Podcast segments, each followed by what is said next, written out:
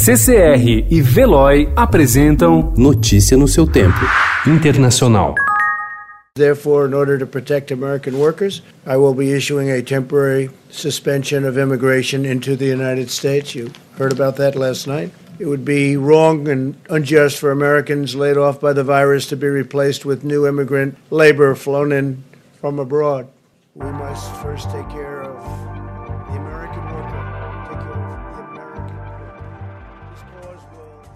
O presidente dos Estados Unidos, Donald Trump, ordenou a suspensão por 60 dias da emissão de Green Cards, o documento de residência permanente concedido a estrangeiros. Com o aprofundamento da recessão em meio à pandemia de coronavírus, ele decidiu ainda restringir temporariamente a entrada de imigração. A justificativa é de que é preciso garantir que americanos que estão desempregados tenham lugar no mercado de trabalho quando a economia voltar a funcionar.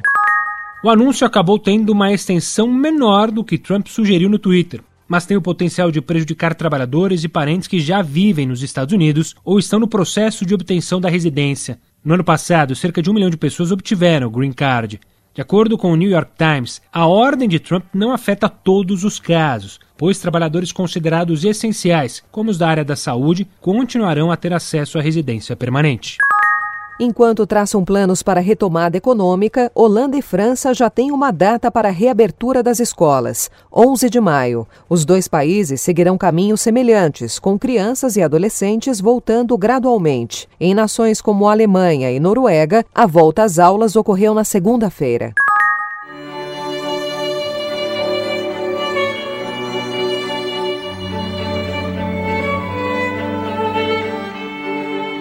Para celebrar o 94º aniversário da Rainha Elizabeth II, a família real britânica divulgou ontem um vídeo com imagens da infância da monarca, já que os festejos foram cancelados em razão da pandemia.